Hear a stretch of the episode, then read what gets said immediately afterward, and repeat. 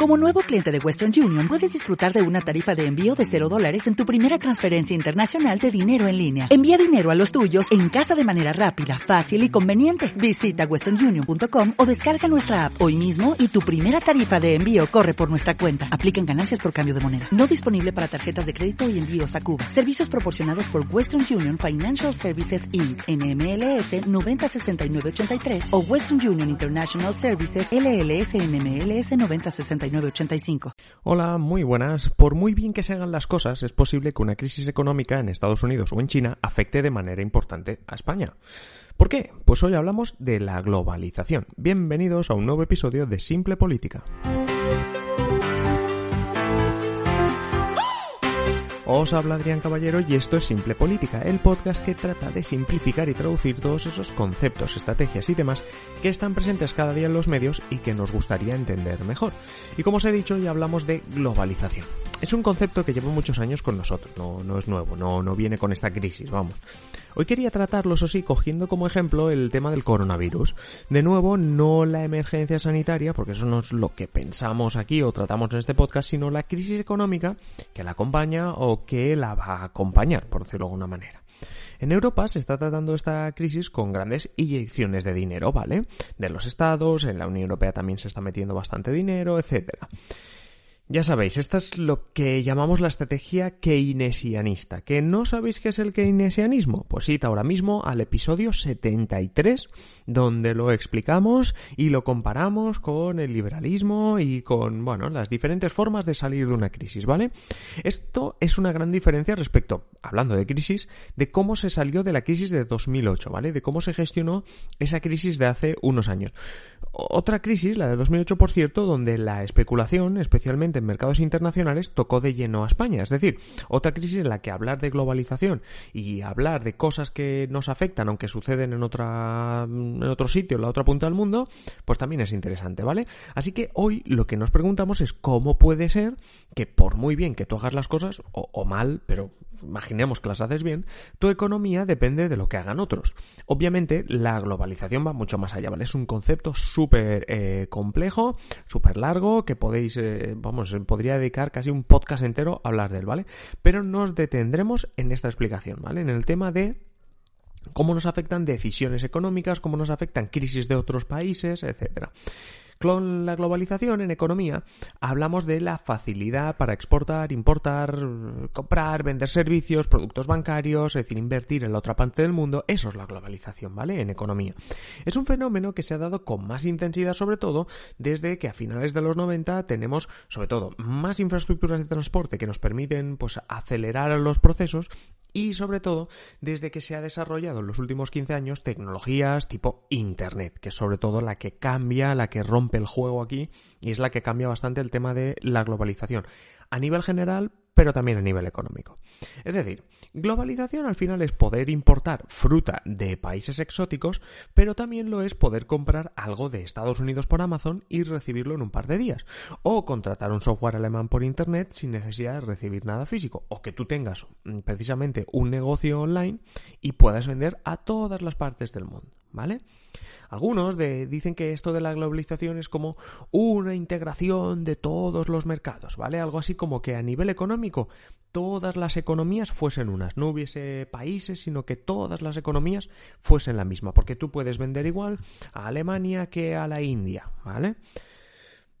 Es decir, que no importa si un país es independiente o no, sino que todas las economías son lo mismo. Bueno, al final lo que se dice es eso, que las economías se juntan una sola y la globalización hace eso, que tú puedas comprar comida, servicios, productos de cualquier sitio e incluso también puedas invertir en cualquier bolsa del mundo y que si montas obviamente un negocio online, también hablemos de ganar dinero, no solo de gastarlo, pues que si tú montas un negocio online, te compren desde cualquier parte del mundo. Como veis, el papel de Internet es fundamental en todo esto, o sea, es, es, clave, ¿vale? Pero ojo, que algunos eh, dice que, que, esto de la globalización ya empezó incluso en el siglo XVI, después del descubrimiento de América. O sea que algunos ya dicen que esto no va de Internet solo, sino que ya desde que se descubrió América, pues eh, hay globalización, porque desde Europa ya tenían otro continente con el que comerciar, del que traer comida, etcétera. Y esto me viene genial, esto del siglo XVI me viene genial para explicar el tema de la globalización sobre cómo te puede afectar algo que está pasando en la otra punta del mundo, ¿vale? O sea, súper interesante también a nivel de Internet, pero esto del siglo XVI todavía más, ¿vale? Porque si tú en el siglo XVI y XVII tú te traes las patatas desde América y comercias en Europa con ellas, ¿vale? Tú llegas aquí con las patatas a Europa y allí y aquí en Europa comercias con las patatas, ¿vale? Pues imagina un temporal enorme, una crisis en el cultivo de patatas allí en América. Pues claro, esto a ti no te permite importar. Como no te permite importar, de repente tampoco te permite vender y hacer negocio. Así que algo que no sucedía en tu país, sino en la otra parte del mundo, te está afectando. Y está afectando tu economía. Porque tu economía es el no poder mm, importar patatas y venderlas. Como tú estás perdiendo dinero, tú dejas de comprar cosas alrededor tuyo. Es decir, en tu, en tu zona dejas de comprar. Y por tanto esos negocios pierden el dinero que ganaban contigo. Imagínate que la mayoría de clientes de una taberna fuesen importadores de patatas. Todos ellos se han medio arruinado o arruinado completamente y dejan de ir a la taberna o dejan de eh, comprar o, o de consumir mucho en la taberna. Por tanto, ese tabernero que nada tenía que hacer en América, de repente se está arruinando por culpa de una cosecha de patatas de América. Mira, un ejemplo real, ¿vale? Para, para, para que nos situemos en la, en la realidad. Turquía ya os va a parecer una tontería que en este podcast hablemos de esto, ¿eh? Pero Turquía produce un 70% de todas las avellanas que se comen en el mundo, ¿eh? Todas las avellanas, el 70% las hacen en Turquía. Como ya sabéis, eh, no sé si os gustarán, pero la nocilla, la Nutella, este tipo de productos, este tipo de crema de cacao se hace con avellanas. Básicamente se hace con avellanas. Bueno, pues hace un par de años hubo una mala temporada en Turquía a causa de varios temporales y bueno, pues en Turquía casi no se pudo producir avellanas, ¿vale? El precio de esta nocilla, de esta Nutella, subió muchísimo en todo el mundo. Y hubo muchísimas imágenes en redes sociales para hablar de esta globalización que eran, pues, eh, estantes de, de Nutella, de nocilla. ¿Qué les pasaba? Que o bien estaban vacíos porque no llegaba la producción, o bien habían subido el precio y tal. Es decir, y, y, a ver, de forma simplificada se decía, una lluvia, una fuerte lluvia en Turquía, de repente hace que los estantes de Nutella en España pues se vacíen, ¿vale? En España y en otros países, pero para que me entendáis, ¿vale? Pues vendría a ser este el ejemplo que yo quiero tomar de globalización a nivel economía, ¿vale? Precisamente esto de la globalización eh, se puede resumir en, el efecto mariposa, ¿eh? ¿sabéis? Ese concepto, ¿eh? además de la película, ese concepto que dice que el aleteo de una mariposa en una parte del mundo puede desembocar en consecuencias en la otra parte del mundo. Vale, si lo traemos a nuestro mundo, lo que se refiere es que a nivel económico una acción, un hecho, una crisis en una parte del mundo puede tener relación, puede provocar, bueno, consecuencias positivas o negativas en otra persona, en otra parte del mundo, en otro país, sin que haya una relación directa, ¿vale? Es decir, simplemente es eso, es, es el efecto mariposa pues tiene sus efectos positivos y sus efectos negativos. es decir, aquí no cuentan más los negativos ni los positivos, sino que simplemente te está diciendo que sin haber una conexión directa, es, o muy visible o súper directa, todo tiene consecuencias en la otra parte del mundo, por ejemplo, ¿vale? Es decir, volviendo al tema de la crisis económica tras el coronavirus, que nos hemos desviado un poco. ¿Cómo se traduce esta globalización, este efecto mariposa, etcétera? Pues bien, la práctica totalidad de las economías de los países dependen las unas de las otras. Unas serán más fuertes, como la de Alemania, otras más dependientes y débiles, como países pequeños y tal. Bueno, España, como parte de la Unión Europea, depende sobre todo del resto de países europeos, de países vecinos. ¿Depende en qué sentido? Depende en que sus bancos están ligados a través de intereses. Depende de que precisamente el Estado tiene su deuda pública, tiene todo eso en manos, eh, sobre todo, de otros países de la Unión Europea. Y al revés, España tiene deuda pública de otros países de la Unión Europea.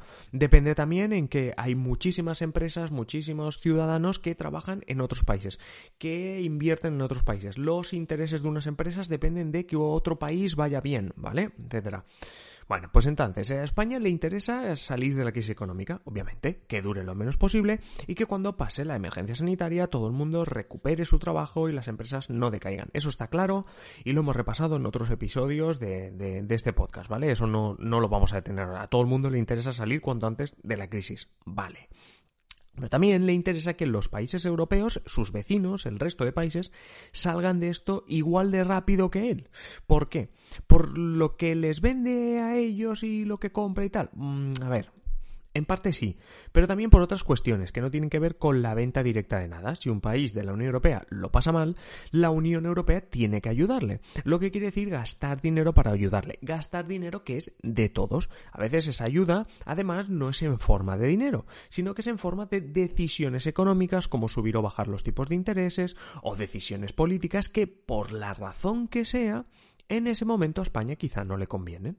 Una decisión política que en ese momento, o una subida de tipos de interés, o una bajada de tipos de interés, que por lo que sea, en ese momento a España no le conviene. Bueno, normalmente si a un país le va mal, crece el paro. Ahí estamos de acuerdo, ¿no? En ese país de la Unión Europea seguramente hay muchos españoles a los que les vaya mal. ¿Por qué? Porque ha incrementado el paro y por estadística a los españoles también les habrá tocado. En muchos casos decidirán volver esos españoles y España deberá reaccionar para poder conseguir trabajo para esa gente. Es decir, España tiene un nivel de paro X y de repente vuelven muchos españoles de otros países. Pues claro, mm, eh, eh, esa gente si no tiene trabajo será más paro y si hay que conseguirles trabajo, pues eso, hay que conseguirles trabajo, si no, crecerá el paro. Y luego está el tema claro del tema de importación y exportación, es decir, he dejado antes a un lado el tema de vender y, y comprar, pero es que realmente está ahí, o sea, realmente también importa todo lo que compras o vendes, de repente se paraliza si hay una crisis que afecta a otros países. Entonces, ¿Y si otros países como Estados Unidos gestionan esta crisis de una manera diferente? Pues también se puede notar si no acaba de salir bien. Es decir, no solo hablemos de la Unión Europea, sino que hablamos también de Estados Unidos, Rusia, China, que si cualquier país tiene intereses, deuda pública, contratos con empresas de España, de la Unión Europea, de lo que tú quieras. Una crisis en su país, en, en Estados Unidos, en China, en Rusia, hace que o bien tenga que vender la deuda, lo que hace que el país de la deuda tenga problemas porque están vendiendo su deuda por ahí por el mercado, o bien sus empresas dejan de comprar o comerciar con las empresas españolas, por ejemplo, o los contratos que tuviesen de servicios y tal dejan de ser válidos, o la contratación para una obra tal, pues deja de hacerse esa obra, y a corto plazo muchas de las decisiones de Estados Unidos o el país que sea que está en crisis que se toman esas decisiones que se toman a corto plazo pues sí, por un lado son para ayudar a salir de la crisis a ese país, pero claro, también está ayudando de alguna manera a meter más en la crisis al país que depende de Estados Unidos, que básicamente son muchos, ¿vale? Y esto es más o menos cómo influye de alguna manera la globalización a esta crisis que estamos empezando a ver, que podemos llegar a tener cuando pase, sobre todo cuando pase la emergencia sanitaria.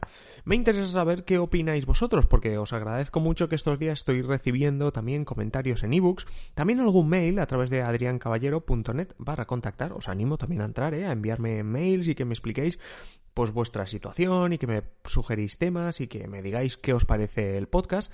Y bueno, ya sabéis que si entráis en este episodio en ebooks podéis comentar este episodio en concreto, podemos abrir un debate sobre qué os parece esto de la globalización. Hay gente que, hay, hay mucha gente que está en contra directamente de la globalización, que no le parece algo positivo el hecho de, de esta globalización, que dicen que hay unos cuantos que han ganado mucho, grandes multinacionales, etcétera, y que buena parte de la clase trabajadora obrera de todo el mundo está, bueno, es la que sale perdiendo, especialmente en los países subdesarrollados, en los países en vías de desarrollo. Pues también me interesa conocer un poco vuestra opinión. Obviamente, Podríamos hablar de esto, pero se nos hubiese hecho mucho más largo el podcast. Pero bueno, decidme también si queréis que dediquemos otro podcast a esto, al tema de la globalización en sí. Y antes de acabar, aunque suena parecido a lo que he dicho antes del tema de los comentarios, os pido que os suscribáis a Simple Política, ya sea en Spotify, en ebooks, en Apple Podcast, donde queráis. Simplemente desearos que os quedéis en casa, eso por supuesto, y que me escuchéis, nos escuchemos ya en el siguiente episodio. Que paséis un feliz día.